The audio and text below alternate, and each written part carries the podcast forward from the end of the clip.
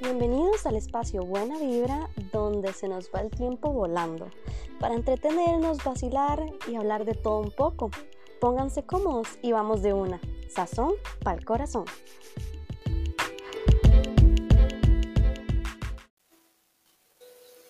Hola, hola. ¿Cómo están chiquillos, personas, individuos, seres humanos? ¿Cómo les va? Eh, bienvenidos a otro episodio más de Sazón para el Corazón. Mi nombre es Sharon y hoy vamos a hablar de algo, de un tema que se las trae, creo yo. Les voy a contar mi experiencia y lo que ha sido mi mayor fracaso.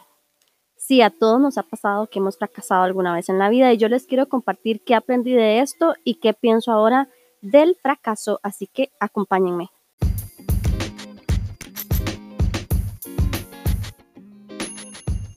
Ah, algo súper importante que no se me puede olvidar es que si usted encuentra el contenido de este podcast chiva, valioso o divertido, por favor compártalo. Ya somos bastantes y pues podemos crecer aún más. Así que hágale llegar el contenido de este podcast a todos aquellos que ustedes creen que les pueda gustar. Y ahora sí, nos vamos al episodio.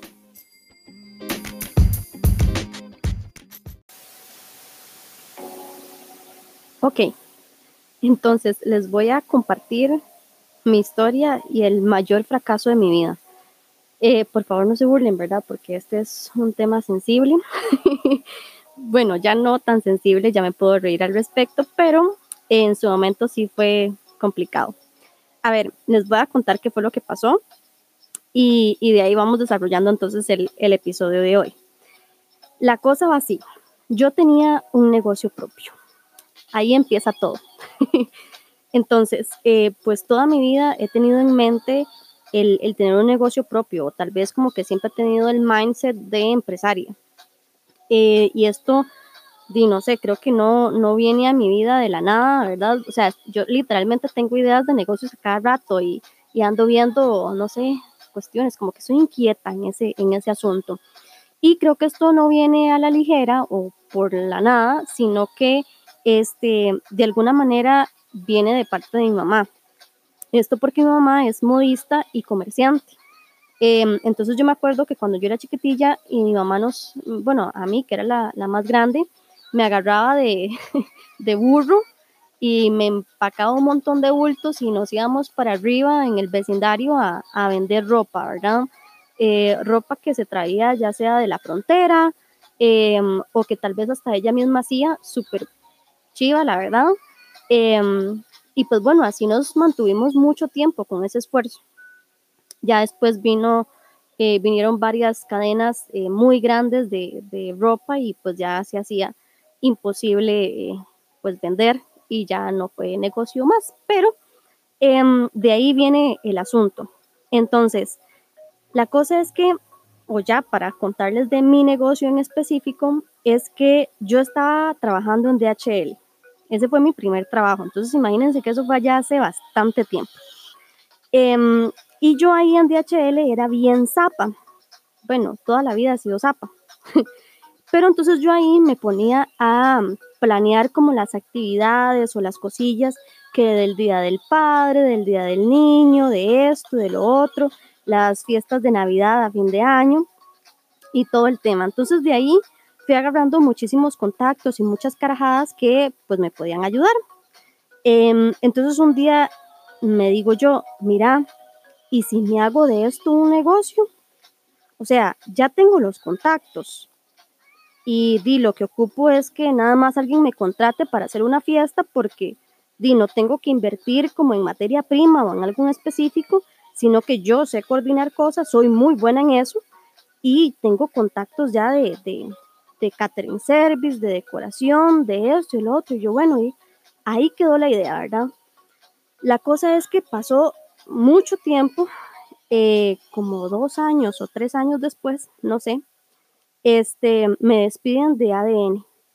Y entonces como me despiden de ADN, di, yo ya quedo como con, con la obligación de ver qué hago. Eh, y digo yo, no, la verdad es que acá es o lo intento ahorita o, no lo intento nunca. Y con todo el miedo del mundo me mandé. Le dije a una de mis mejores amigas, Tatiana, que es un chuzo de diseñadora. De hecho, es la, la que me ayudó para hacer el logo de, del podcast. Este, y yo le dije a ella que me ayudara como a hacer el logo de la empresita en aquel momento. Pues empecé a hacer paquetes para fiestas infantiles, graduaciones, todas esas cosas, bodas, etc. Este, y di, el tema era que yo quería, o en lo que yo sabía o tenía experiencia, era en eventos empresariales. Em, pero con qué cara iba yo a llegar a, una empresa, ¿verdad? A, vender mis servicios y yo no tenía fama de nada ni nada. Gracias a Dios, yo era agente de ventas en ADN, entonces de alguna manera eso me ayudó a entender cómo llegarle a un cliente de la nada. Entonces yo empecé a buscar suerte. Literal era tocar puertas, bueno, en este caso llamar y llamar y llamar gente por teléfono y di una de tantas, eh, me tenía que decir que sí o me tenía que conceder una, una eh, reunión o algo, ¿verdad? Para no cansarlos con el cuento, eh, tiempo después me doy cuenta que viene Exponovia. Y digo yo, bueno, esta puede ser una muy buena opción. Me preparo entonces para Exponovia junto con otra de mis mejores amigas, Lee, que es fotógrafa. Em, ella también fue la que me ayudó para las fotos del podcast. O sea, aquí es pura calidad, chiquillos. Y este, la cosa es que nos hacemos el stand entre Lee y yo, ella con la parte de fotografía y yo con lo que es planificación de eventos, ¿verdad? Em, y bueno, ya estábamos ahí con, con, con lo de la expo, ¿verdad? Y en, en ese entonces, mientras que yo estaba con, preparando lo de la expo, di, estaba yo esperando de pegar algún contrato o que alguien me llamara o algo, ¿verdad?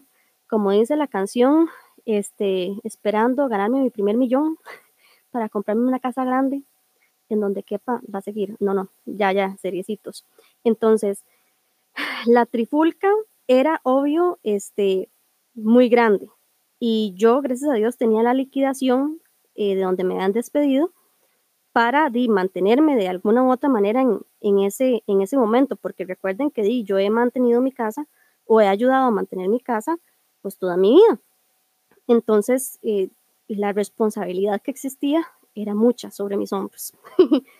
Em, y bueno, se, viene la, la expo y di, había que invertir más plata, había que hacer más, más concisos y yo dije, bueno, la liquidación todavía me alcanza, pero di, esta cuestión no me va a alcanzar para toda la vida. Voy a tener que ver qué hago. Y en efecto, entonces digo yo, di, no, me va a tocar trabajar como en un part-time o algo así para lograrlo. chiquillos, y aquí viene parte de, del fracaso o de mi sentimiento de fracaso en ese momento. Y es que, o sea, lo único que a mí se me ocurrió fue entrar a un call center. O sea, literalmente era la única salida de esa operación arroz y frijoles. Y yo tenía que ver cómo puñeta sacaba la expo y todas las demandas de mi casa en ese momento adelante, ¿verdad? Entonces, pues bueno, eh, no me quedó de otra más que entrar a un call center y no era como un call center bonito. O sea, si ustedes saben qué es, qué es esta empresa Sykes, ustedes saben que no es el call center más tuanes que existe en Costa Rica. Pues no, es uno de los más bajitos. y ahí tuve que ir a dar yo a pedir trabajo.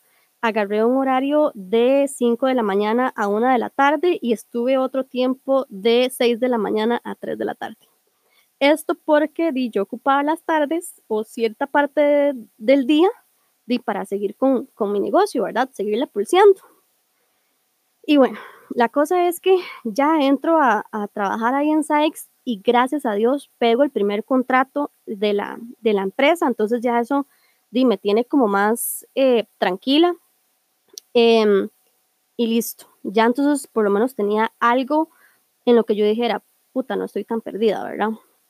Después en Expo Novia, eh, di, uno agarra muchos contactos y muchas cosas y en eso, eh, di, agarro otro contrato más para una boda chiquillos, a mí no me, el primer contrato no me daba tanto miedillo, tanta cosa, porque era una empresa. Pero la boda, eh, yo nunca había hecho una boda en mi vida.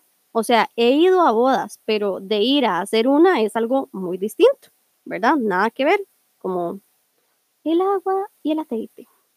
Entonces, este, pues bueno, ya, ya tenía los contratos firmados, ya a esa carajada había que hacerle frente y punto.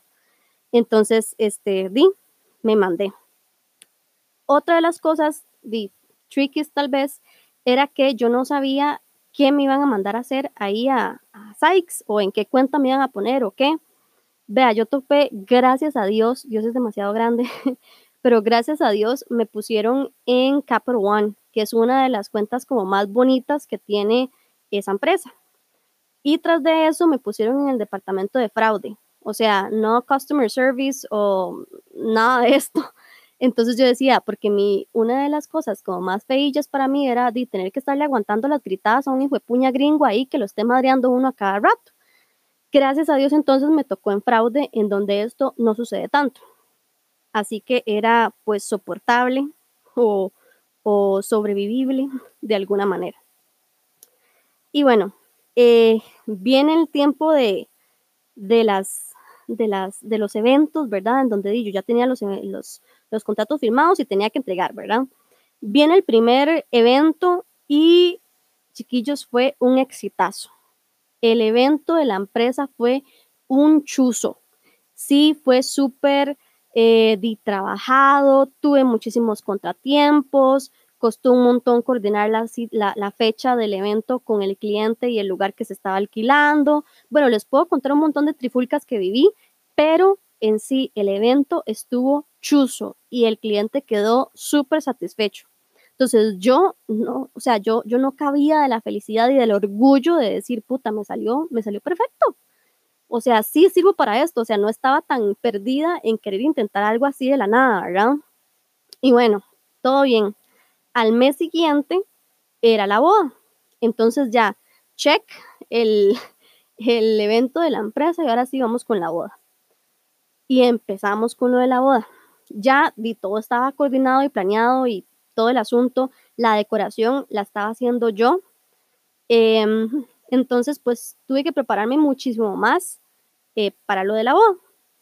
Y bueno, para no cansarlos con el cuento, esa boda fue un desastre. Sí, un desastre y una porquería. O sea, si yo hubiera sido la novia, yo, yo me hubiera sentado a llorar ahí mismo y no me caso. O sea, así de mal estuvo. Para empezar, bueno, eso no fue mi culpa, pero de ellos contrataron un abogado que era como amigo de ellos para que los casaran y el MAE no llegó. Lo tuvieron que llamar y trastear un montón de rato y cuando el MAE le dio la gana de responder, el MAE estaba por no sé dónde allá y que di que si lo ocupaban él podía llegar, pero hasta como dentro de dos, tres horas. Entonces di, era súper complicado porque di, ya todo el mundo estaba ahí, el evento estaba ahí todo, todo. Este, y bueno, chiquillos, les puedo contar un montón de penurias de por qué salió esto mal, pero no quiero hacer este, leña del árbol caído. Y pues sí, me salió muy mal, muy mal, en serio, muy mal. Tan mal, chiquillos, que días después de, de la boda me llamó el novio, bueno, en este caso ya el esposo, para literal decirme todo lo que no le gustó.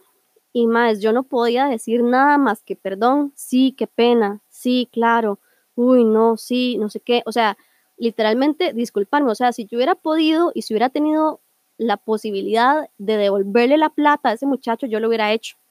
No podía devolverle la plata porque obviamente ya había pagado el catering service, ya había pagado un montón de cosas y pues era plata que no era reembolsable. Entonces, pues bueno, ahí se, se acabó la trifulca o la historia de la boda, pero en serio fue algo que para mí fue traumante y fue decisivo. O sea, ahí, en ese mismo instante, yo no me podía sentir peor, era imposible. Yo me sentía tan mal, tan humillada, tan, tan valenada, que, o sea, yo no podía más.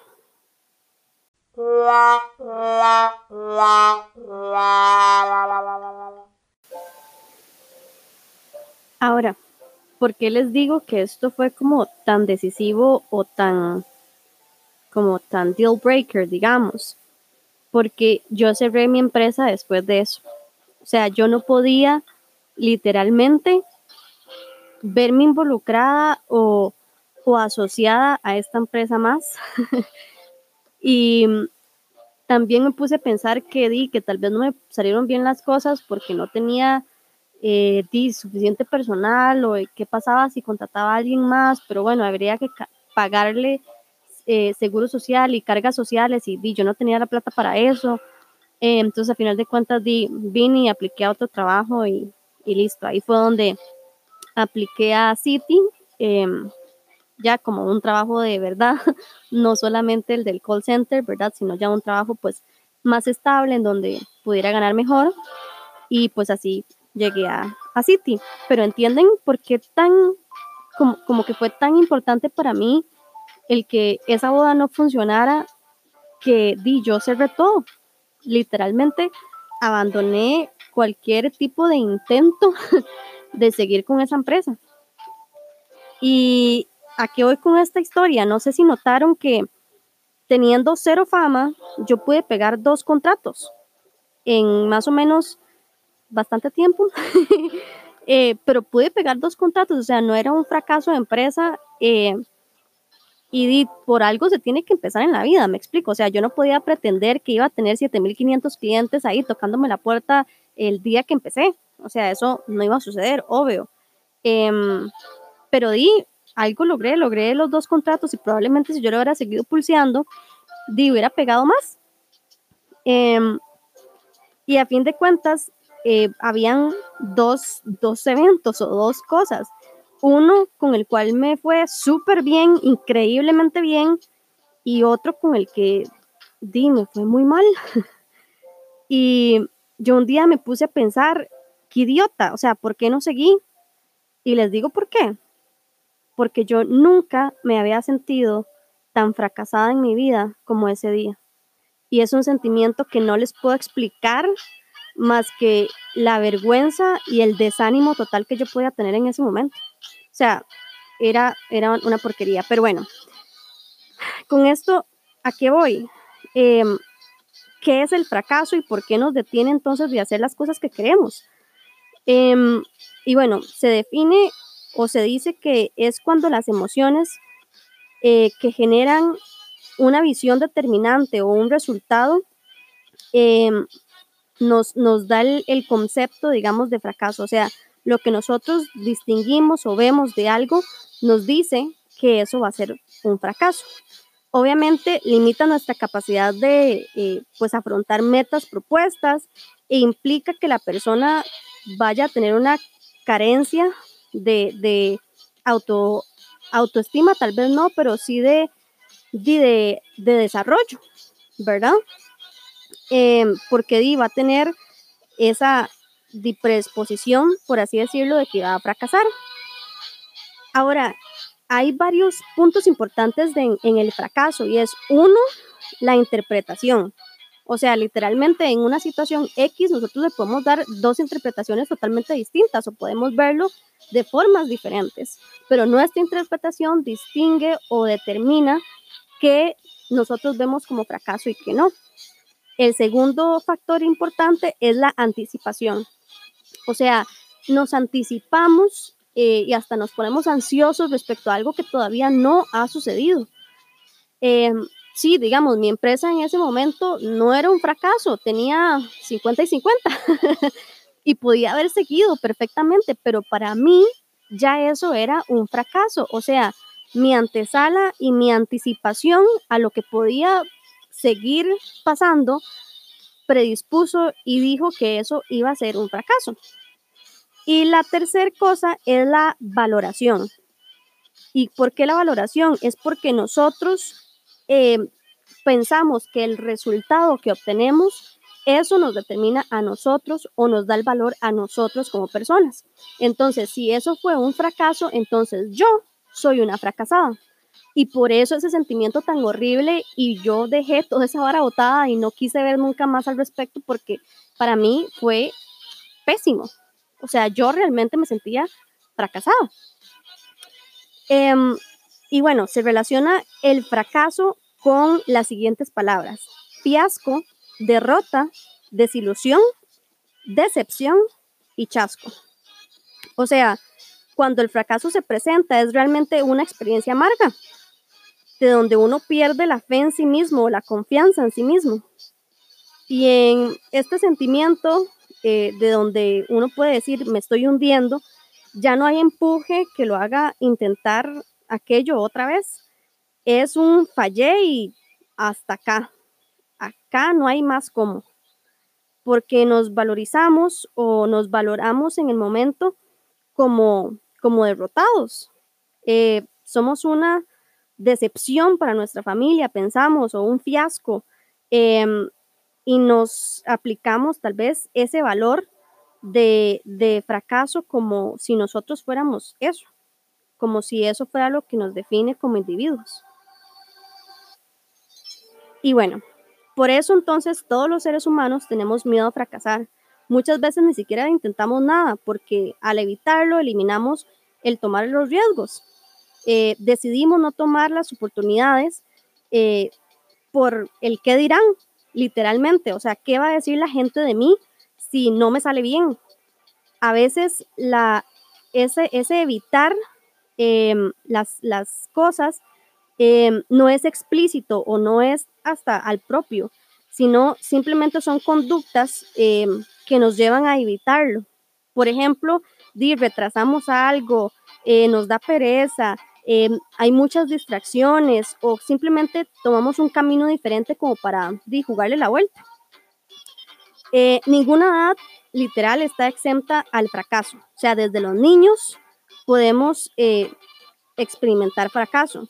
¿Esto cuando? Cuando di, nos va súper mal en un examen y yo recuerdo que a mí hasta me ponían un, un límite de qué tan bajas podían ser mis notas. Yo no podía bajar de 80 entonces, si yo bajaba de 80, yo me sentía pésimo porque era una fracasada por haber sacado una nota tan baja, tan porquería. O era horrible cuando uno veía chiquillos que tal vez no tenían mucha capacidad de socializar y estaban solitos. Eso probablemente ellos lo podían haber visto como un fracaso y no estamos exentos tampoco ahora de adultos. O sea, Ahora, al crecer, llega a nosotros el sentimiento de fracaso al querer intentar un negocio, como en mi caso, al, eh, no sé, al estar endeudados y que ojalá estén a punto de que nos quiten nuestros bienes, en una relación tal vez que no funcione y hasta nos tenemos que divorciar. Todos esos son ejemplos o cosas que nos pueden hacer sentir fracasados. Em, o algo tan simple o tan llano como no aplicar un puesto diferente en el trabajo porque puede ser que en ese departamento no me vaya bien o que yo no sea tan bueno como lo soy ahorita y di que me vaya mal, ¿verdad? Eh, todas estas cosas muestran que di, podemos eh, mermar nuestra confianza en nosotros mismos. Y esto se debe a que nadie le gusta sentirse fracasado. Nadie quiere un entorno en el que se perciba su identidad o su persona de esa manera. Por eso nadie quiere fracasar.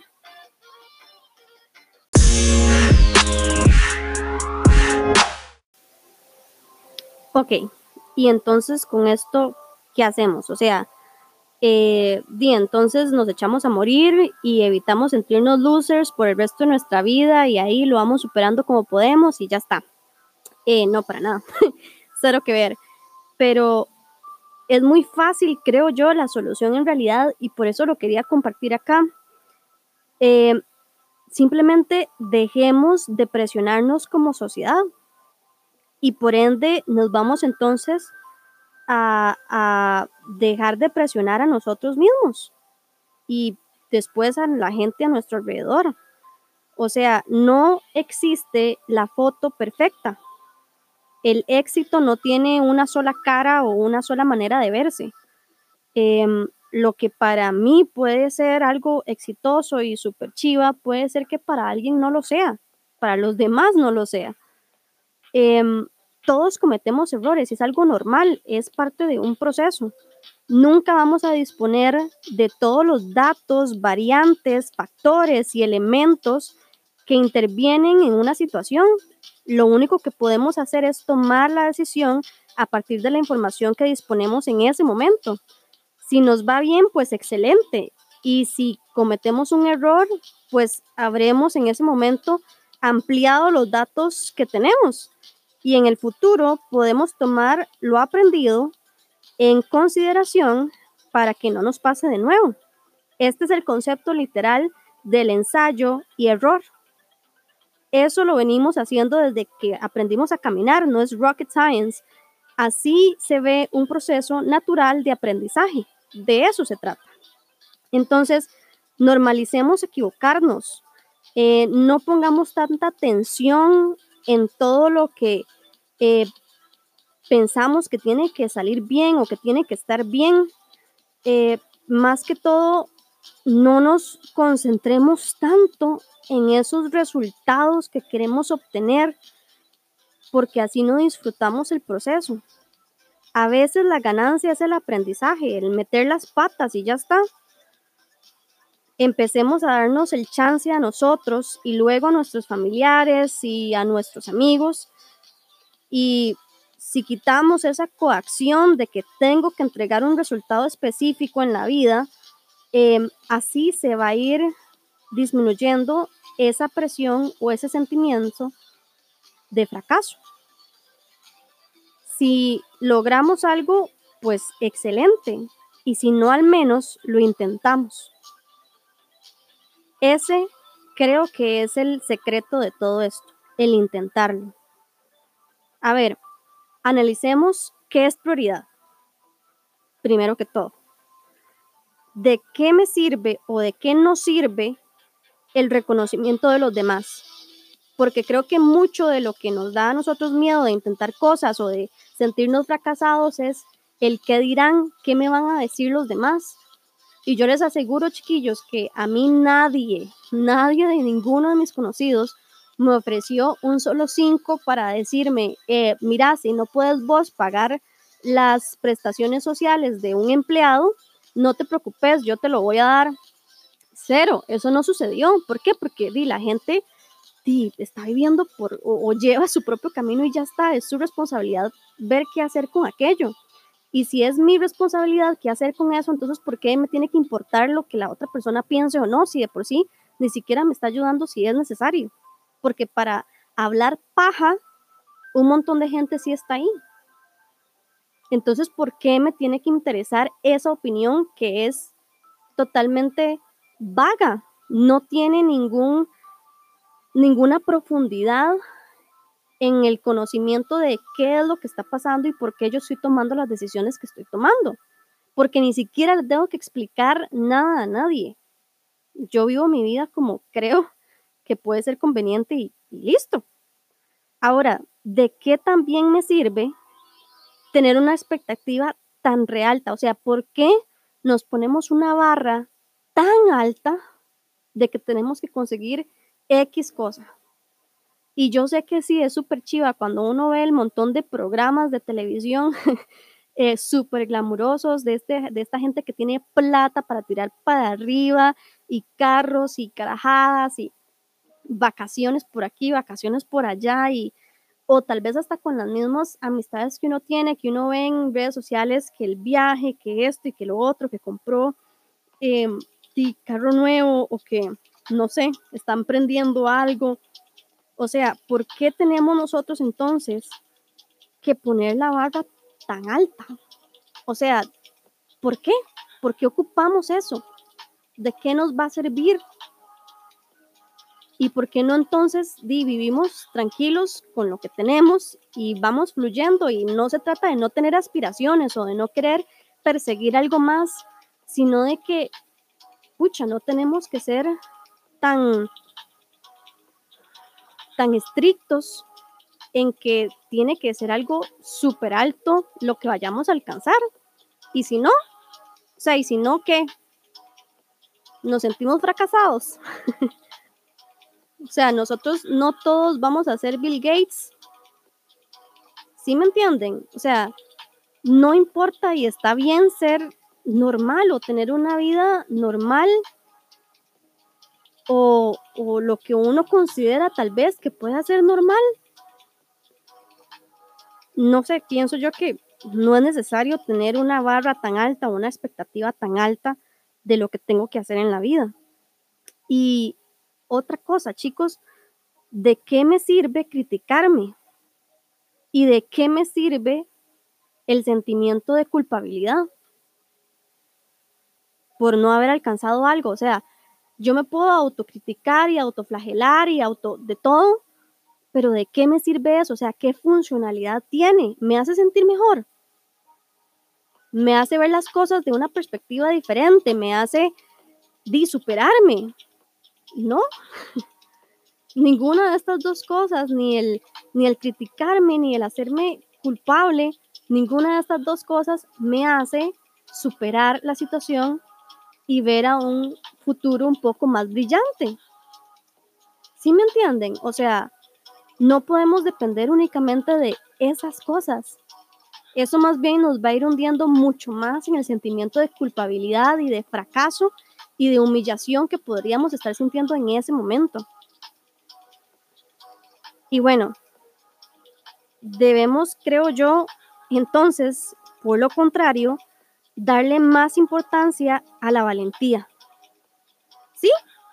A la valentía de, intentar algo, y acá di, hablo de todo, hasta la valentía que se requiere para empezar una relación amorosa, por ejemplo. Si la valentía nos causara más admiración que el resultado perfecto que queremos, el miedo al fracaso sería mínimo. Más bien nos daría orgullo tal vez decir que la cagué, pero di, me animé y lo hice. Por lo menos. No sé, qué piensan ustedes o si lo ven tal vez de esa forma, pero creo que entonces le tenemos que dar más hincapié a esa valentía y no tanto a la otra bulla que a veces quiere quitarle a uno la perspectiva.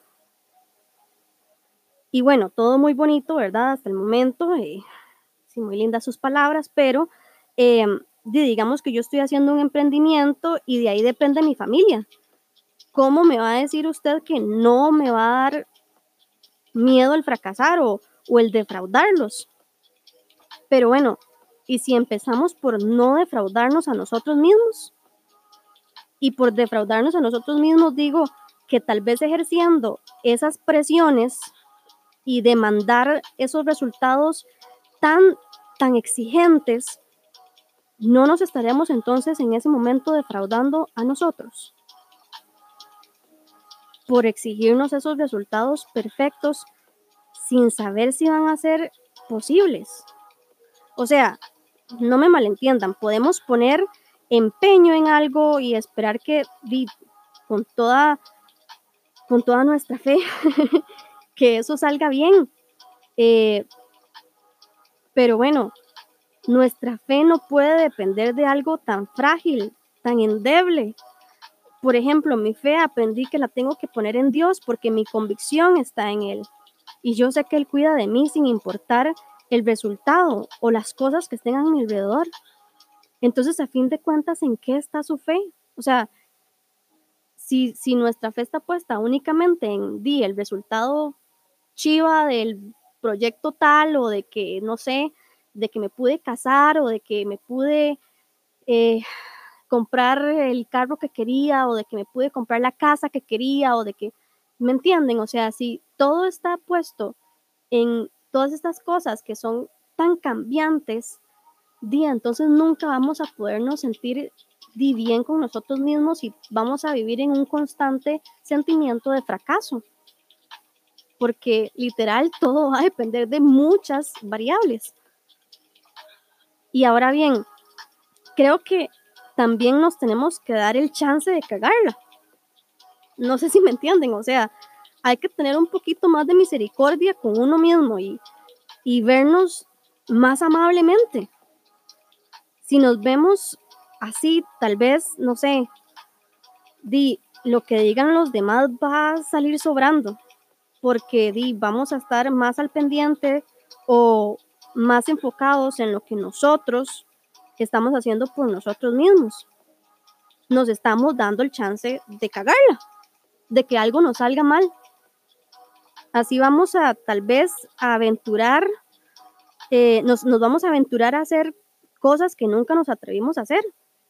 Yo no sé si ustedes han visto, pero ahí en el call center y en un montón de lugares que, que he podido ver, hay miles, montones de, de gente súper talentosa.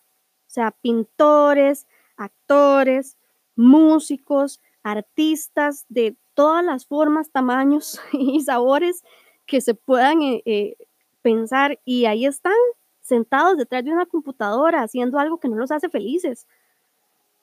¿Y todo por qué? Por el miedo al fracaso. ¿Por qué no lo intentan? Sí, les puede salir muy mal o puede ser que usted pensó que tenía el talento para hacer algo y resulta que pues no, la, la verdad es que no, no sirve usted para cantar o no sirve usted para actuar, no sirve para algo, pero Dima lo intentó, por lo menos lo intentó y ahora sabe que tal vez no es por ahí. Y listo, entonces agarre otra pasión que usted tenga, e intente otra cosa y ya está. Y a ver, yo acá no hablo de algo de lo que yo soy ajena. Ustedes no saben el miedo, por ejemplo, que yo tuve al empezar este podcast. Porque yo decía, bueno, y si a nadie le gusta, y si nadie me escucha, y si no le agrego valor a nadie y nada más soy yo di, hablando paja en mi cuarto por un montón de tiempo y ya está.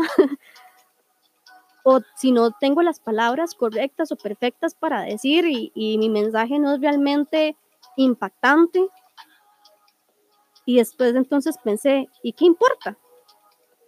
O sea, si nadie lo escucha, no pasa nada. Me sirve a mí como experiencia y listo. O sea, y es como lo que me quedó a mí de experiencia con el negocio que tuve que cerrar. Me quedó la experiencia, sí, y ahora entiendo que el fracasar no es determinante, o sea, no, no pasa nada. Ya como que me relajé un poco más en eso. no pasa nada. Todo bien. Cool. Chiquillos, y yo creo que de eso mucho se trata la vida, de oportunidades que hay que tomar. Y don't get me wrong, o sea, tenemos que esforzarnos, sí. Usted tiene que pulsearla lo más que pueda, porque si usted tiene un sueño o algo que usted quiere hacer, tiene que trabajar por eso, obvio. Pero las cosas fluyen. Y para muestra un botón, ¿se acuerdan que les dije que me sentí fracasada por el hecho de tener que trabajar en Sykes? Em, después de ahí, bueno, ahí en Sykes aprendí muchísimo de lavado de dinero porque yo estaba en el departamento de fraude. ¿Ustedes saben por qué a mí me contrataron en City? Porque tenía el conocimiento necesario de lavado de dinero. Chistoso, ¿verdad? A veces uno piensa que el fracaso más grande que uno ha tenido di, es un acabose. Y también ahora con esto del coronavirus, yo un día estaba hablando con mi mejor amiga, yo decía, putica, y si yo hubiera seguido con el negocio, quién sabe ahora dónde pudiera estar y quién sabe cuántos contratos hubiera pegado y no sé, miles de cosas. Y, y entonces ella me decía, bueno, pero ahorita con el coronavirus le estaría yendo súper mal, ¿verdad? Y entonces di, ya, pues me cambió la percepción totalmente. ya, entonces entendí que di, di, claro, Dios, la vida, el universo, lo que usted le dé la gana de decir que existe ahí, determinó las cosas de cierta manera para que di, a mí no me fuera como un trasero ahorita. Y no es que esté queriendo ser egoísta en pensar que Dios está entonces con la mirada sobre uno o sobre cada uno, viendo los movimientos exactos de cada persona, pero de cierta manera sí hay como un cierto, un cierto cuidado. ¿Me entienden? Como, no sé, no estamos aquí solo nada más como para pasar un camino y ya está. Dios sí tiene cuidado de eso, o al menos yo así lo creo con toda la convicción de mi corazón. Y bueno, em, yo creo que también muchas de las cosas pasan con, con un propósito, con, con algo, no sé, mi mejor amiga, yo la, yo la conocí ahí en Sykes y probablemente ella no estaría en mi vida si yo no hubiera pasado por ahí. Y no solo ella, sino muchísima gente que conozco de ahí que, que se volvieron de mis mejores amigos. De verdad. Y yo pensaba que iba a ser un lugar en donde di, era, di, es un call center, entonces yo pensaba en, en descontrol, un montón de adolescentes con hormonas, etcétera, etcétera, y así son la mayoría de los call centers, pero di, la manera en la que yo vivía, no, no iba con eso y por ende pues no vivía involucrada tanto en, en esas cosas. Pero, ¿me entienden? O sea, yo sí creo que todo tiene una razón de ser y como que tiene todo un propósito, tal vez, no sé, no sé ustedes qué piensan.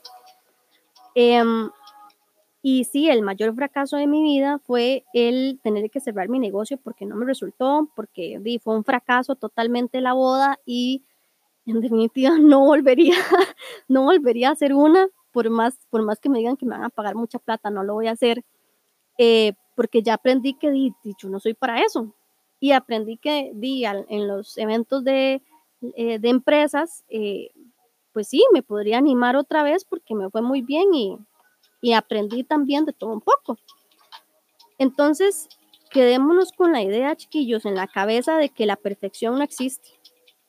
O sea, así vamos a tener la apertura suficiente para probar, para probar cosas y entendamos que la familia o la, nuestros amigos o la gente a nuestro alrededor no quiere que usted triunfe solamente por verlo por, con plata o por verlo con pareja o porque tenga un título muy importante en su trabajo. O sea, la gente a su alrededor, la gente que de verdad le importa a usted, quiere que usted triunfe no por eso, sino porque lo quiere ver feliz.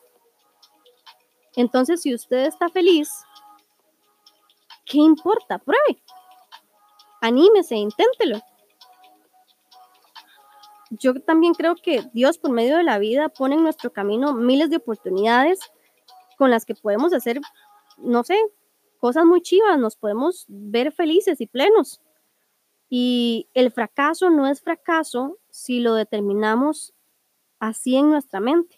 O sea, todo va a depender de cómo lo veamos nosotros. Simplemente de nuestra visión de las cosas. Y creo también que, dicen, si no, bueno, no sé ustedes, pero esto solamente fue un error, un error más. Y ya, del cual podemos aprender y seguir con nuestras vidas, move on y ya está. Nada es determinante en la vida, nada. Y yo no soy el error que yo cometí. Simplemente probé y no me fui bien y ya. Entonces, para ir cerrando, creo que hay ciertas cosas que hay que decir del fracaso y cómo superar o cómo verlo de una manera distinta o cómo vivirlo de una manera, ah, no sé, un poco más maleable o más relajada, tal vez. Uno, vea todo como una oportunidad de aprendizaje, no como el resultado final o el destino final que usted quiere porque así entonces usted le quita la presión al asunto. Dice, pasa todo bien, excelente, y si no, pues no funcionó y ya está. No, entonces le vamos a poner la fe o, el, o, la, la presión en ese resultado o ese destino final. Dos, apunte todo lo que aprende. O sea, lo que usted apunta nunca se le va a olvidar.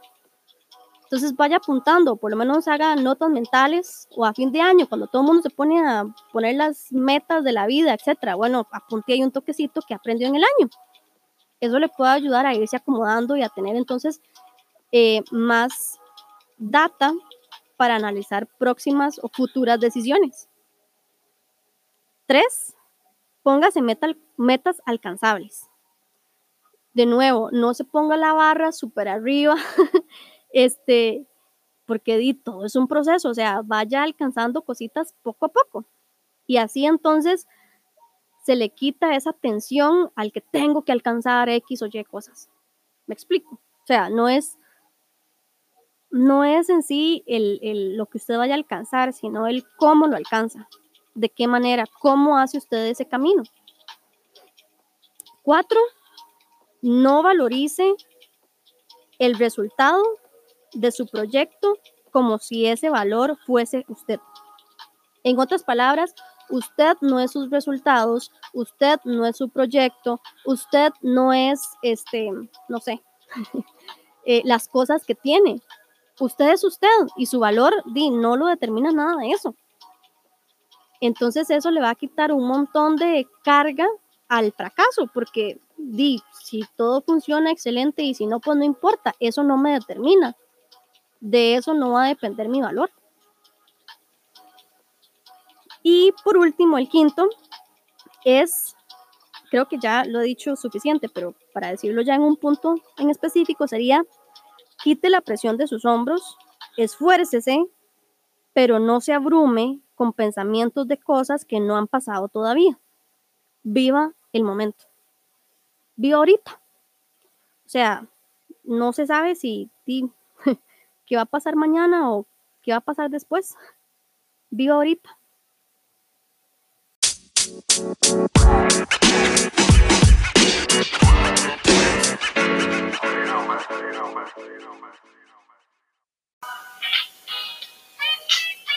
Y bueno, ya llegamos al final de este episodio y pues bueno, muchísimas gracias por llegar hasta aquí, por aguantarme hasta aquí.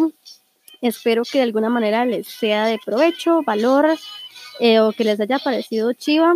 Eh, literal les conté una de las penurias más grandes de mi vida y les, no sé, se los intenté hacer lo más ameno posible, porque para mí realmente fue algo súper duro de superar. Em, pero di, si se puede, o sea, si se puede superar, no pasa nada. Eh, obviamente de ahora en adelante voy a tener muchísimo más cuidado en de qué tipo de negocios hago em, y, y, de fijo, o sea, por ejemplo, como enseñanza puedo saber que dice, yo no sabía cómo hacer una pinche boda porque la hice desde un principio, ¿verdad? O sea, qué estúpida. ¿Por qué lo acepté?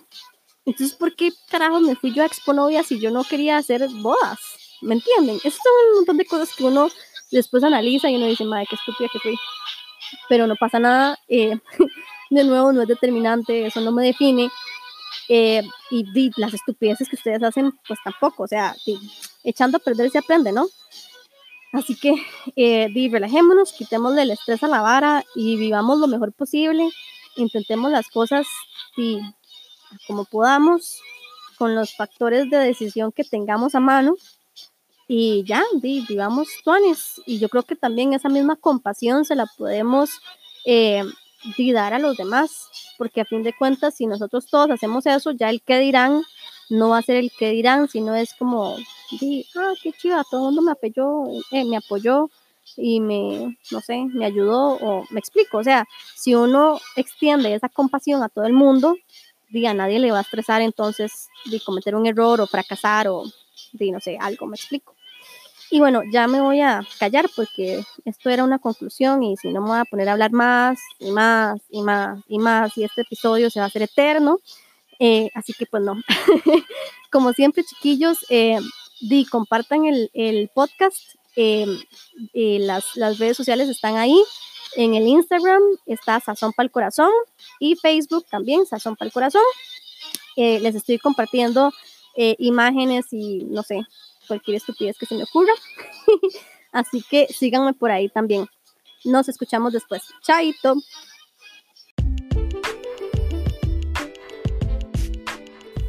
Esto fue Sazón para el Corazón. Gracias por acompañarme y nos escuchamos en la próxima.